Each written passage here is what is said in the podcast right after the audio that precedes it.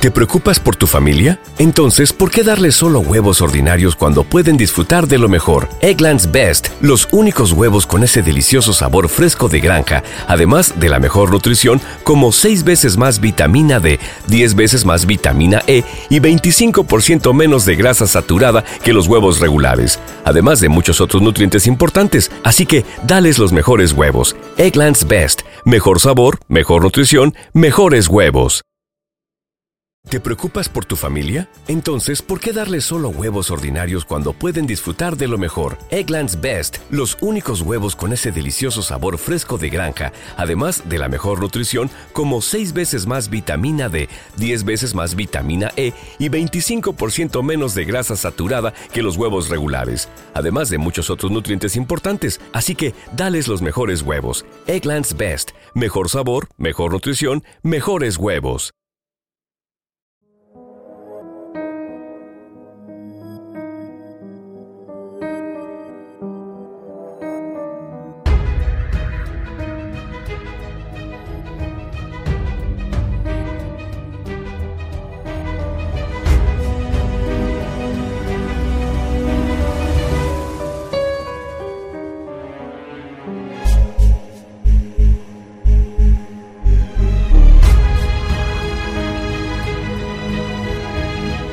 El Conde de Montecristo, de Alexandre Dumas.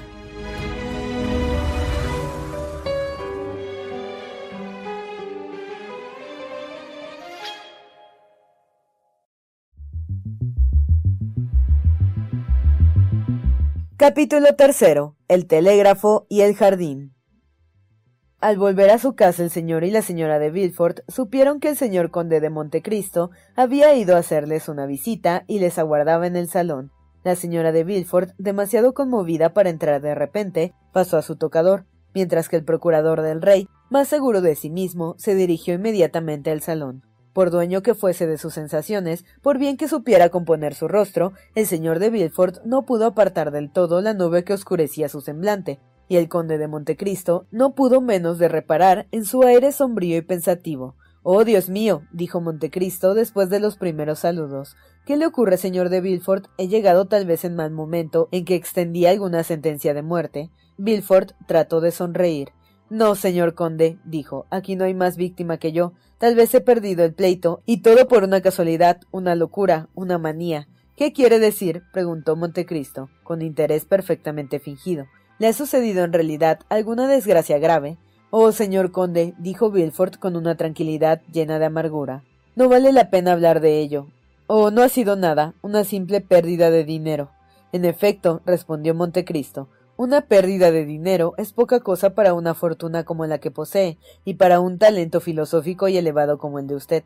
Por consiguiente, respondió Villefort, no es la pérdida de dinero lo que me preocupa, aunque después de todo, novecientos mil francos bien merecen ser llorados, o por lo menos causar un pequeño despecho a la persona que los pierde.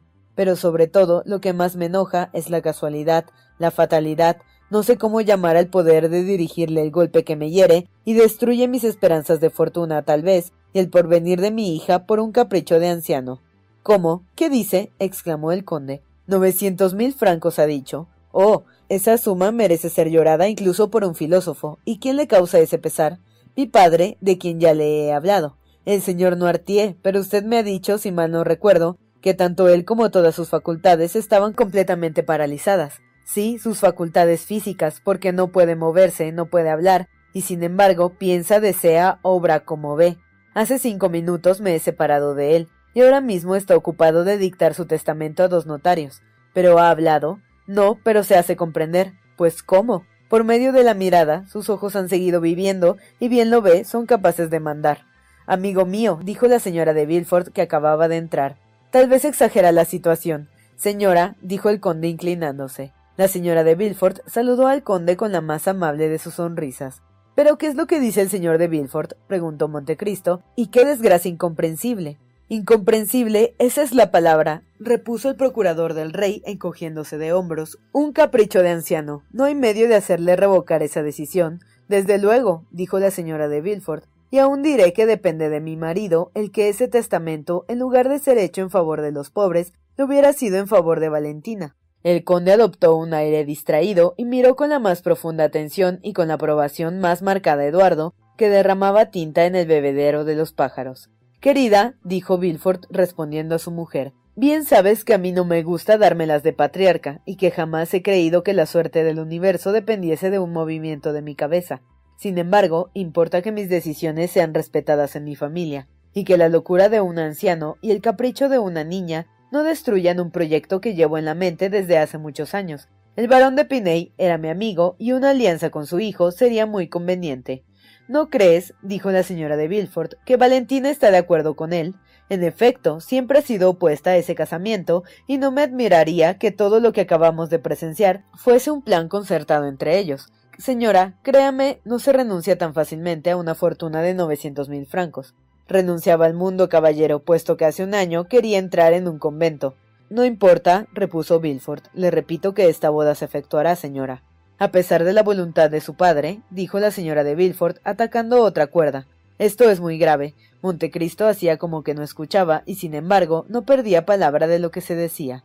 Señora, repuso Bilford, puedo decir que siempre he respetado a mi padre, porque al sentimiento natural de la descendencia iba unido a mí el convencimiento de la superioridad moral, porque después de todo un padre es sagrado bajo dos aspectos, sagrado como nuestro creador, sagrado como nuestro dueño. Pero hoy debo renunciar a reconocer inteligencia en el anciano, que por un simple recuerdo de odio contra el padre, persiguiese así al hijo. Sería pues ridículo para mí conformar mi conducta a sus caprichos. Continuaré respetando al señor Noirtier, sufriré sin quejarme el castigo pecuniario que me impone, pero permaneceré firme en mi voluntad, y el mundo apreciará de mi parte de quién estaba la razón. En fin, yo casaré a mi hija con el barón Franz de Piney, porque es a mi juicio bueno y sobre todo porque esta es mi voluntad. ¿Con qué? dijo el conde, cuya aprobación había solicitado con una mirada el procurador del rey. Con que el señor Noirtier deshereda a la señorita Valentina, porque se va a casar con el señor barón Franz de Piney. Oh, sí, sí, señor, esa es la razón dijo Villefort encogiéndose de hombros. La razón aparente al menos, añadió la señora de Villefort. La razón real, señora, créame, yo conozco a mi padre. ¿Cómo se concibe eso? respondió la señora. ¿En qué puede desagradar el señor de Piney al señor Noirtier? En efecto, dijo el conde, he conocido al señor Franz de Piney, el hijo del general Quesnel. ¿No es verdad que fue hecho barón de Piney por el rey Carlos X? Exacto, repuso Villefort. Pues bien, creo que es un joven muy simpático. Oh, estoy segura de que eso no es más que un pretexto, dijo la señora de Villefort. Los ancianos son muy tercos, y el señor Noirtier no quiere que su nieta se case. Pero, dijo Montecristo, no sabe la causa de ese odio. Oh, ¿quién puede saber? Alguna antipatía política, tal vez. En efecto, mi padre y el señor de Piney han vivido en tiempos revueltos de que yo no he visto más que los últimos días, dijo Villefort. ¿No era bonapartista su padre? preguntó Montecristo. Creo recordar que usted me dijo algo por el estilo. Mi padre ha sido jacobino ante todo, repuso Villefort, y la túnica de senador que le puso sobre los hombros Napoleón no hacía más que disfrazar al antiguo revolucionario, aunque sin cambiarle. Cuando mi padre conspiraba no era por el emperador, era contra los Borbones. Pues bien, dijo el conde, eso es, el señor Noirtier y el señor de Piney se habrán encontrado en esas trifulcas políticas. El general de Piney, aunque sirvió a Napoleón, tenía en el fondo del corazón sentimientos realistas y fue asesinado una noche al salir de un club de partidarios de Napoleón, a donde le habían atraído con esperanza de encontrar en él un hermano. Villefort miró al conde con terror. ¿Estoy acaso equivocado? dijo Montecristo. No, caballero, dijo la señora de Villefort. Y esa, al contrario, es la causa por la que el señor de Villefort ha querido que se amasen dos hijos cuyos padres se han aborrecido. Sublime idea, dijo Montecristo, idea llena de caridad y que debía ser aplaudida por el mundo. En efecto, sería hermoso ver llamar a la señorita Noirtier de Villefort señora Franz de Piney.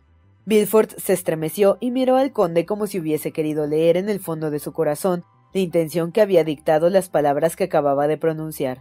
Pero el conde conservó su bondadosa sonrisa en los labios, y tampoco esta vez, a pesar de la profundidad de sus miradas, pudo el procurador del rey traspasar su epidermis.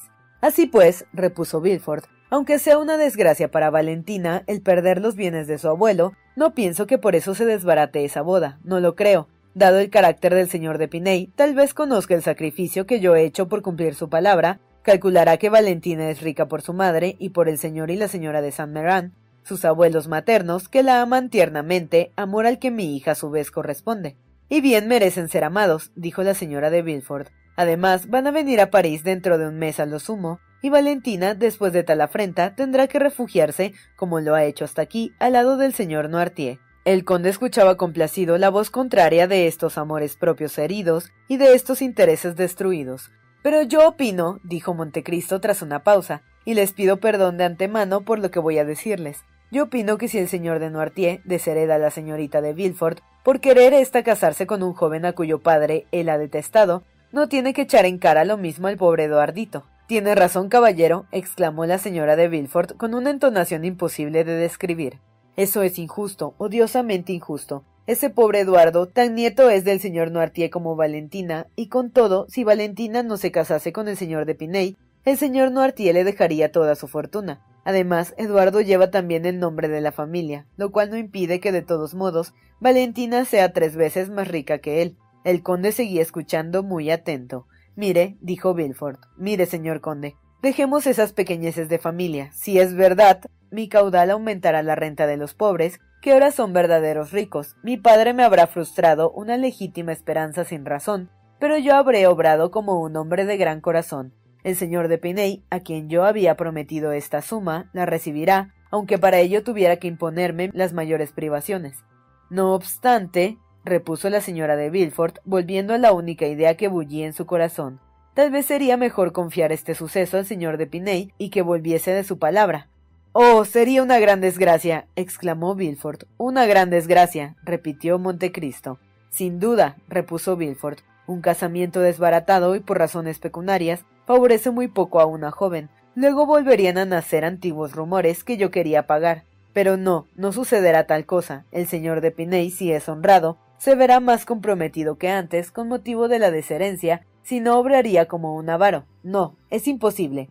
Yo soy del mismo parecer que el señor de Villefort, respondió el señor de Montecristo, fijando su mirada en la señora de Villefort. Y si fuese bastante amigo suyo para darles un consejo, les invitaría, puesto que el señor de Peney va a volver pronto, a anudar ese asunto de modo que fuese imposible desatarlo. Le comprometería de tal manera que no tuviese más remedio que acceder a los deseos del señor de Villefort. Este último se levantó transportado de una visible alegría, mientras que su mujer palidecía ligeramente. Bien, dijo, eso es todo lo que yo pedía, y me alegraría infinito ser tan buen consejero como usted, dijo presentando la mano a Montecristo. Así pues, que todos consideren lo que ha sucedido hoy como si nada hubiera pasado. Nada se ha modificado en nuestros proyectos. Caballero, dijo el conde, el mundo, por injusto que sea, sabrá apreciar como es debido su resolución, y, le respondo de ello, sus amigos se enorgullecerán, y el señor de Epinay aunque tuviese que tomar sin dote a la señorita de Villefort, tendrá un gran placer de entrar en una familia que sabe elevarse a la altura de tales sacrificios para cumplir su palabra y su deber. Y al acabar de pronunciar estas palabras, se había levantado y se disponía a partir. ¿Nos deja ya, señor conde? preguntó la señora de Villefort. Es necesario, señora. Venía solo a recordarle su promesa, hasta el sábado. Temía que lo hubiese olvidado. Es demasiado buena, pero el señor de Villefort tiene a veces tan graves y tan urgentes ocupaciones mi marido ha dado su palabra, caballero, dijo la señora de Villefort. Bien ve que la cumple aun cuando sea perjuicio suyo. ¿Cómo no la cumpliría cuando con ellos sale ganando? ¿Y será la reunión en Campos Elíseos? No, dijo Montecristo. Y por esto tendrá más mérito su asistencia. Será en el campo. En el campo, sí. ¿Y dónde? Cerca de París, supongo. A media milla de la barrera, en Utol. En Utol, exclamó Montecristo. Ah, es verdad. Mi mujer me ha dicho que vivía allí algunas veces, puesto que tenía una preciosa casa. ¿Y en qué sitio? En la calle de la Fontaine. La calle de la Fontaine, repuso el procurador del rey con voz ahogada. ¿Y en qué número? En el 28. ¡Oh! exclamó Villefort. Entonces es a usted a quien ha vendido la casa el señor de San Meran. ¿Del señor de San Meran? inquirió Montecristo. ¿Pertenecía esa casa al señor de San Meran? Sí, repuso la señora de Villefort. ¿Y creerá una cosa, señor conde? ¿Qué? Encuentra linda esa casa, ¿no es verdad? Encantadora. Pues bien, mi marido no ha querido habitarla nunca. Oh, repuso Montecristo, en verdad, caballero, es una prevención cuya causa no puedo adivinar. No me gusta vivir en Utol, respondió el procurador del rey, haciendo un gran esfuerzo por dominarse. Pero no seré tan desgraciado, dijo con inquietud Montecristo, que esa antipatía me prive de la dicha de recibirle. No, señor conde, así lo espero. Crea, que haré todo cuanto pueda, murmuró Villefort. Oh, repuso Montecristo, no admito excusas. El sábado a las seis les espero, y si no va, créame, qué sé yo, ¿Qué hay cerca de esa casa inhabitada después de veinte años, alguna lúgubre tradición, alguna sangrienta leyenda. Villefort dijo vivamente Iré, señor conde, iré. Gracias, dijo Montecristo. Ahora es preciso que me permita despedirme de usted. En efecto, ha dicho que era necesario que nos dejara, dijo. Y creo que iba a decirnos la causa de su repentina marcha. En verdad, señora, dijo Montecristo, no sé si me atreveré a decirle a dónde voy. Va, no tema, pues voy a visitar una cosa que me ha hecho pensar horas enteras. ¿El qué? Un telégrafo óptico. ¿Un telégrafo? repitió entre curiosa y asombrada la señora de Villefort. Sí, un telégrafo. Varias veces he visto en camino sobre un montón de tierra levantarse esos brazos negros semejantes a las patas de un inmenso insecto, y nunca sin emoción, se los juro, porque pensaba que aquellas señales extrañas, hendiendo el aire con tanta precisión y que llevaban a trescientas leguas la voluntad desconocida de un hombre, sentado delante de una mesa, a otro hombre sentado en el extremo delante de otra mesa, se dibujaban sobre el gris de las nubes o el azul del cielo, solo por la fuerza del capricho de aquel imponente jefe. Entonces creía en los genios, en las sílfides, en fin, en los poderes ocultos, y me reía. Ahora bien, nunca me habían dado ganas de ver de cerca aquellos inmensos insectos de vientres blancos y de patas negras y delgadas, porque temía encontrar debajo de sus alas de piedra al pequeño genio humano pendante atestado de ciencia y de magia. Pero una mañana me enteré de que el motor de cada telégrafo era un pobre diablo de empleado con mil doscientos francos al año, ocupado todo el día en mirar no al cielo como un astrónomo, ni al agua como un pescador, ni el paisaje como un cerebro vacío, sino a su correspondiente insecto blanco también de patas negras y delgadas, colocado a cuatro o cinco leguas de distancia. Entonces sentí mucha curiosidad por ver de acerca aquel sitio y asistir a la operación que usaba para comunicar las noticias al otro. De modo que va allá ahora, sí. ¿A qué telégrafo? ¿Al del Ministerio del Interior o al del Observatorio? Oh, no, encontraría en ellos personas que me querrían obligar a comprender cosas que yo quiero ignorar y me explicarían a mi pesar un misterio que ellos mismos ignoran. Diablo. Quiero conservar las ilusiones que tengo aún sobre los insectos. Bastante es haber perdido las que tenía sobre los hombres. No iré, pues, al telégrafo del Ministerio del Interior ni al del Observatorio. Lo que deseo ver es el telégrafo del campo para encontrar en él a un hombre honrado petrificado en su torre. Es un personaje realmente singular, dijo Bilford. ¿Qué línea me aconseja que estudie? Aquella de las que más se ocupan todos hasta ahora. Bueno, la de España, ¿eh? Exacto. Quiere una carta del ministro para que le expliquen. No, dijo Montecristo, porque le repito que no quiero comprender nada. Tan pronto como comprenda algo, ya no habrá telégrafo, ya no habrá más que una señal del señor Duchatel o del señor Motivalet, transmitida al prefecto de Bayona en dos palabras griegas, telegrafos. El insecto de la palabra espantosa es lo que yo quiero conservar en toda su pureza y en toda mi veneración. Marches entonces, porque dentro de dos horas será de noche y no verá nada. Diablo, me asusta. ¿Cuál es el más próximo? El del camino de Bayona. Bien, sea el del camino de Bayona, el de Chantillón, y después del de Chantillón, el de la Torre de Moceri, me parece. Gracias, hasta la vista. El sábado les contaré mis impresiones. A la puerta se encontró el conde con dos notarios que acababan de desheredar a Valentina y que se retiraban, encantados de haber extendido un acta de tal especie que no podía menos de hacerles mucho honor. El conde de Montecristo no fue como había dicho aquella tarde a visitar el telégrafo, pero la mañana siguiente salió por la barrera del infierno, tomó el camino de Orleans y pasó el pueblo de Linas sin detenerse en el telégrafo, que precisamente en el momento en que pasaba el conde hacía mover sus largos y descarnados brazos y llegó a la torre de Mothery, situada, como es sabido, en el punto más elevado de la llanura de este nombre. Al pie de la colina, el conde echó pie a tierra y por un pequeño sendero de dieciocho pulgadas de ancho empezó a subir la montaña. Así que hubo llegado a la cima, se encontró detenido por un vallado sobre el cual los frutos verdes habían sucedido a las flores sonrosadas y blancas. Montecristo buscó la puerta del pequeño jardín y no tardó en hallarla. Consistía éste en una especie de enrejado de madera que rodaba sobre goznes de mimbre y cerrada por medio de un clavo y de un bramante bastante grueso. En un instante quedó el conde enterado del mecanismo y la puerta se abrió. Se encontró entonces en un jardincito de veinte pies de largo por doce de ancho, limitado a un lado por la parte de cerca en la cual estaba colocada la ingeniosa máquina que hemos descrito bajo el nombre de puerta, y el otro por la antigua torre cubierta de musgo, de hiedra y de alelíes silvestres, Nadie hubiera querido, al verla tan florecida, que podría contar tantos dramas terribles, si uniese una voz a los oídos amenazadores que un antiguo proverbio atribuye a las paredes. Se recorría este jardín siguiendo una calle de árboles cubierta de arena roja. Esta calle tenía la forma de un ocho y daba vueltas, enlazándose de modo que un jardín de veinte pies formaba un paseo de sesenta. Jamás fue honrada Flora, la risueña y fresca diosa de los jardineros latinos, con un culto tan minucioso y tan puro como lo era el que le rendía a este jardincito. Efectivamente, de veinte rosales que brotaban en el jardín, de cuyas hojas no había una que no llevase señal de las picaduras de moscones, ni siquiera una planta que no estuviese dañada por los pulgones o insectos que asolan y roen las plantas que nacen sobre un terreno húmedo, no era sin embargo humedad lo que faltaba a este jardín. La tierra negra, el opaco follaje de los árboles lo denotaban bien. Por otra parte, la humedad ficticia hubiera suplido pronto a la humedad natural, gracias a un pequeño estanque redondo lleno de agua encenagada que había en uno de los ángulos del jardín y en el cual permanecían constantemente, sobre una capa de verdín, una rana y un sapo que sin duda, por la contrariedad de humor, se volvían continuamente la espalda en los dos puntos opuestos del círculo del estanque. Por otra parte, no se veía una hierba de la calle de árboles, ni un mal retoño parásito, y sin embargo, sería imposible cuidar aquel jardín con más esmero del que lo hacía su dueño, hasta entonces invisible. Montecristo se detuvo, después de haber sujetado la puerta con el clavo y la cuerda, y abarcó de una mirada toda la propiedad.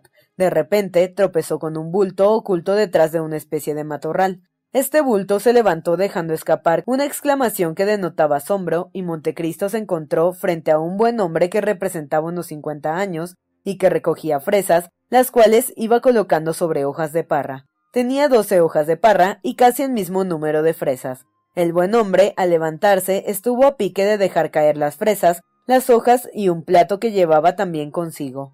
Hola, está recogiendo fresas, ¿eh? dijo Montecristo sonriendo. Perdone, caballero, respondió el buen hombre quitándose su gorra. No estoy allá arriba, es verdad, pero ahora mismo acabo de bajar. Que no le incomode yo en nada, amigo mío, dijo el conde. Tome sus fresas si aún le queda alguna por tomar. Todavía quedan diez, dijo el hombre, porque aquí hay once y yo conté ayer veintiuna, cinco más que el año pasado.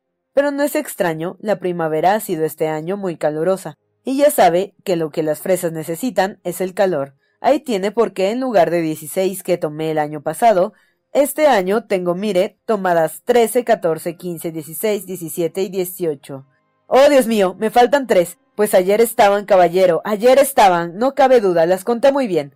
Nadie sino el hijo de la tía Simona puede habérmelas quitado. Esta mañana me pareció haberlo visto andar por aquí, robar en un jardín. No sabe él bien a lo que esto puede conducirle. En efecto, dijo Montecristo, esto es muy grave. Pero usted se vengará del niño ese, no ofreciéndole ninguna fresa ni a él ni a su madre. Desde luego, dijo el jardinero, sin embargo, no es por eso menos desagradable. Pero le pido perdón de nuevo, caballero. Es tal vez algún jefe a quien hago esperar. E interrogaba con una mirada respetuosa y tímida al conde y a su fraca azul. Tranquilícese, amigo, dijo el conde con aquella sonrisa que tan terrible y bondadosa podía ser, según su voluntad, y que esta vez no expresaba más que bondad.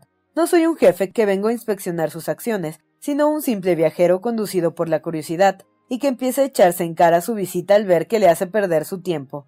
Oh, tengo tiempo de sobra, repuso el buen hombre con una sonrisa melancólica. Sin embargo, es el tiempo del gobierno, y yo no debería perderlo. Pero había recibido la señal que me anunciaba que podía descansar una hora, y miró hacia un cuadrante solar, porque de todo había en la torre de Moceri, y ya ve, aún tenía diez minutos de qué disponer. Además mis fresas estaban maduras, y un día más, por otra parte, creería, caballero, que los lirones se las comen. Tome, pues no lo hubiera creído, respondió gravemente Montecristo. Es una vecindad muy mala la de los lirones, particularmente para nosotros, que nos los comemos empapados en miel como lo hacían los romanos. Ah, los romanos las comían, preguntó asombrado el jardinero. ¿Se comían los lirones? Yo lo he leído en Pretonio, dijo el conde. ¿De veras? Pues no deben estar buenos aunque se diga, gordo como un lirón. Y no es extraño, caballero, que los lirones estén gordos, puesto que no hacen más que dormir todo el santo día y no se despiertan sino para roer y hacer daño durante la noche. Mire, el año pasado tenía yo cuatro albaricoques, me comieron uno. Yo tenía también un abridero, uno solo, es verdad, que esta fruta es rara, pues me lo devoraron, es decir, la mitad, un abridero soberbio y que estaba excelente, nunca he comido otro igual. Pues bien, ¿cómo lo comió? preguntó Montecristo. Es decir, la mitad que quedaba, ya comprenderá. Estaba exquisito, caballero. Ah, diantre. Estos señores no escogen los peores bocados. Lo mismo que el hijo de la tía Simona, no ha escogido las peores fresas. Pero este año, continuó el caballero, no sucederá eso, aunque tenga que pasar la noche de centinela cuando yo vea que estén prontas a madurar. El conde había visto ya bastante para poder juzgar. Cada hombre tiene su pasión, lo mismo que cada fruta su gusano. La del hombre del telégrafo era, como se ha visto, una extremada afición al cultivo de las flores y de las frutas. Entonces Montecristo empezó a quitar las hojas que ocultaban a las uvas los rayos del sol, conquistando así la voluntad del jardinero, que dijo El señor habrá venido tal vez para ver el telégrafo. Sí, señor, si no está prohibido por los reglamentos. Oh, no, señor, dijo el jardinero, puesto que no hay nada de peligroso, ya que nadie sabe ni puede saber lo que decimos. Me han dicho, en efecto, repuso el conde, que repite señales que usted mismo no comprende. Así es, caballero, y yo estoy así más tranquilo, dijo riendo el hombre del telégrafo. ¿Por qué? Porque de este modo no tengo responsabilidad. Yo soy una máquina, y con tal que funcione, no me piden más. Diablo. se dijo Montecristo. Pero habré dado por casualidad con un hombre que no tuviese ambición. Sería jugar con desgracia. Caballero, dijo el jardinero echando una ojeada hacia el cuadrante solar. Los diez minutos van a expirar, y yo vuelvo a mi puesto. ¿Quieres subir conmigo?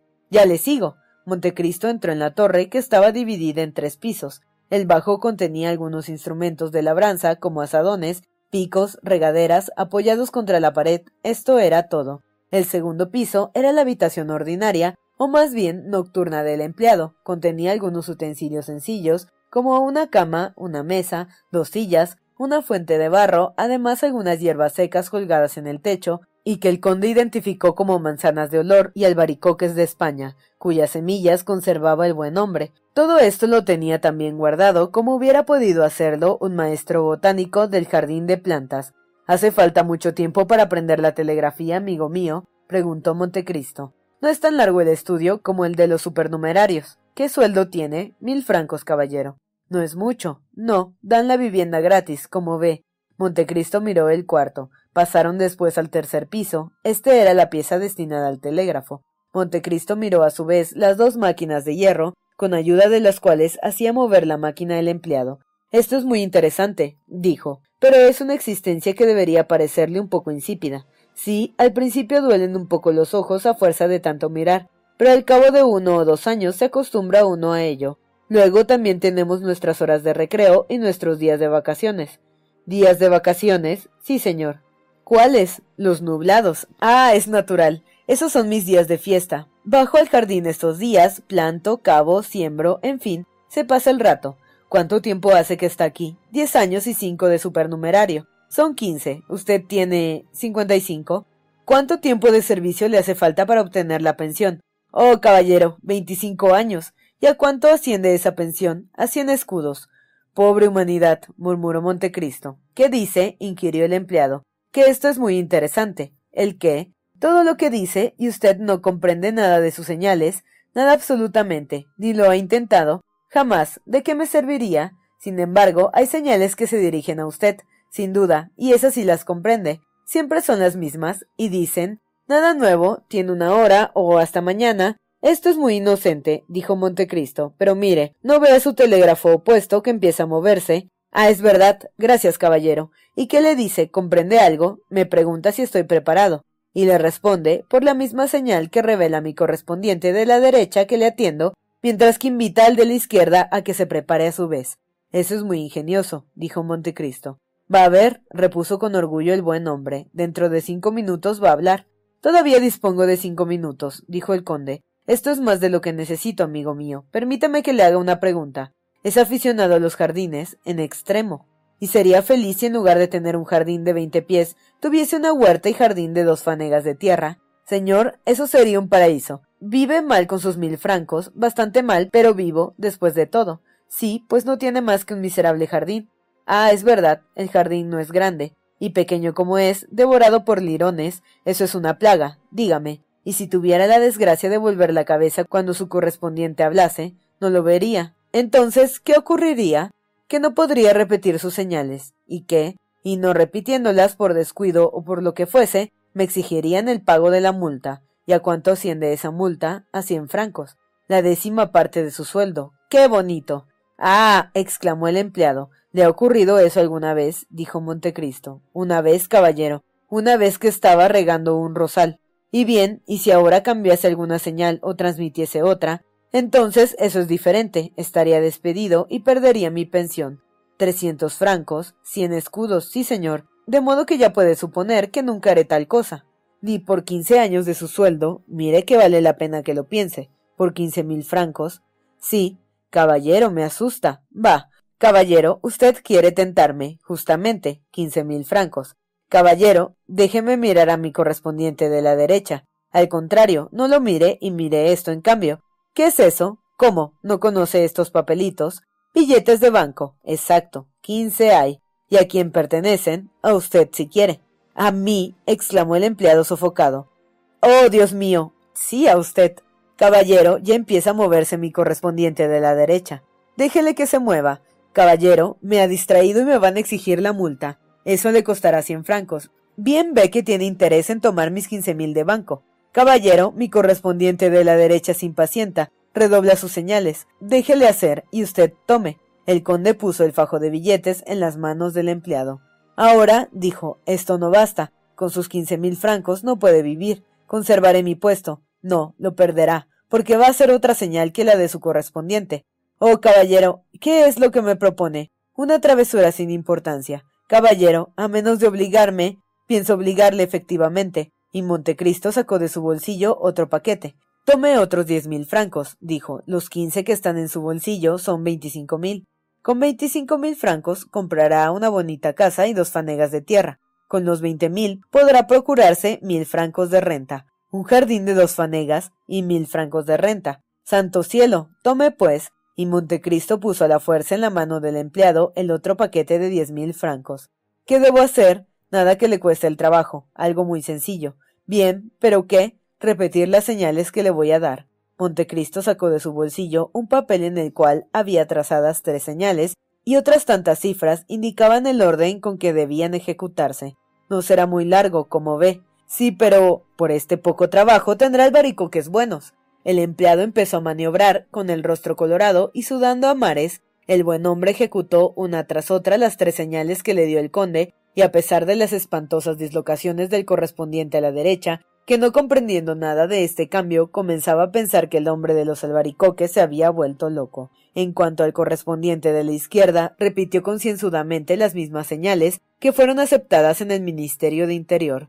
Ahora ya es rico, dijo Montecristo. Sí, respondió el empleado, pero ¿a qué precio? Escuche, amigo mío, dijo Montecristo. No quiero que tenga remordimientos. Créame, porque le juro, no ha causado ningún perjuicio a nadie, y en cambio ha hecho una buena acción. El empleado veía los billetes de banco, los palpaba, los contaba, se ponía pálido, se ponía sofocado. Al fin corrió hacia su cuarto para beber un vaso de agua, pero no tuvo tiempo para llegar hasta la fuente y se desmayó en medio de sus y se desmayó en medio de sus albaricoques secos. Cinco minutos después de haber llegado al ministerio la noticia telegráfica, Debray hizo enganchar los caballos a su cupé y corrió a casa de Danglars. Tiene su marido papel de empréstito español, dijo a la baronesa. Ya lo creo por lo menos seis millones, que los venda a cualquier precio. ¿Por qué? Porque don Carlos ha huido de Borges y ha entrado en España. ¿Cómo lo sabe? Diantre, como sé todas las noticias. La baronesa no se hizo repetir. Corrió a ver a su marido, el cual corrió a su vez a la casa de su agente de cambio, y le mandó que lo vendiese todo a cualquier precio. Cuando todos vieron que Danglars vendía los fondos españoles, bajaron inmediatamente. Danglars perdió quinientos mil francos, pero se deshizo de todo papel de interés. Aquella noche se leía en el Messager. Despacho telegráfico. El rey don Clar, el rey don Carlos, ha huido de Borges y ha entrado en España por la frontera de Cataluña. Barcelona se ha sublevado en favor suyo. Toda la noche no se habló más que de la previsión de Danglars, que había vendido sus créditos, y de la suerte que tuvo al no perder más que quinientos mil francos en semejante jugada. Los que habían conservado sus vales o los que habían comprado los de Danglars se consideraron arruinados y pasaron una mala noche. Al día siguiente se leía en el Moniteur. La carecía de todo fundamento la noticia del Messager de anoche que anunciaba la fuga de don Carlos y la sublevación de Barcelona. El rey don Carlos no ha salido de Borges y la península goza de la más completa tranquilidad. Una señal telegráfica, malinterpretada a causa de la niebla, ha dado lugar a este error. Los fondos subieron al doble de lo que habían bajado. Esto ocasionó a Danglars la pérdida de un millón. Bueno, dijo Montecristo a Morrel, que estaba, en su que estaba en su casa en el momento en que le anunciaban la extraña jugada de que había sido víctima Danglars. Acabo de efectuar por veinte mil francos un descubrimiento por el que hubiera dado cien mil. ¿Qué ha descubierto? preguntó Maximiliano. Acabo de descubrir el medio de librar a un jardinero de los lirones que le comían sus albaricoques.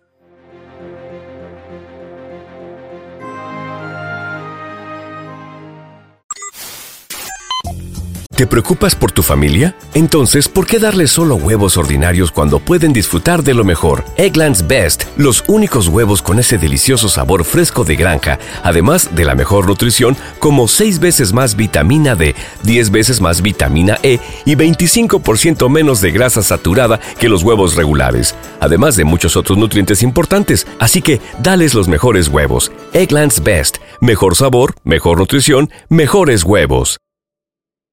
When you visit Arizona, time is measured in moments, not minutes. Like the moment your work stress disappears as you kayak through the canyons. Or the moment you discover the life changing effects of prickly pear chocolate. But nothing beats the moment you see the Grand Canyon for the very first time. Visit a new state of mind. Learn more at hereyouareaz.com. ¿No se merece tu familia lo mejor? Entonces, ¿por qué no los mejores huevos? Ahora, Egglands Best están disponibles en deliciosas opciones. Huevos clásicos, de gallina libre de jaula y orgánicos de Egglands, que ofrecen un sabor más delicioso y fresco de granja que le encantará a tu familia. En comparación con los huevos ordinarios, Egglands Best contiene la mejor nutrición como 6 veces más vitamina D, 10 veces más vitamina E y el doble de omega 3 y B12. Solo Egglands Best. Mejor sabor, mejor nutrición, mejores huevos. Visita egglandsbest.com para más información. No te pierdas la continuación de esta historia. Capítulos todos los lunes, miércoles y viernes. Suscríbete. El Cuentero, con historias para tus oídos.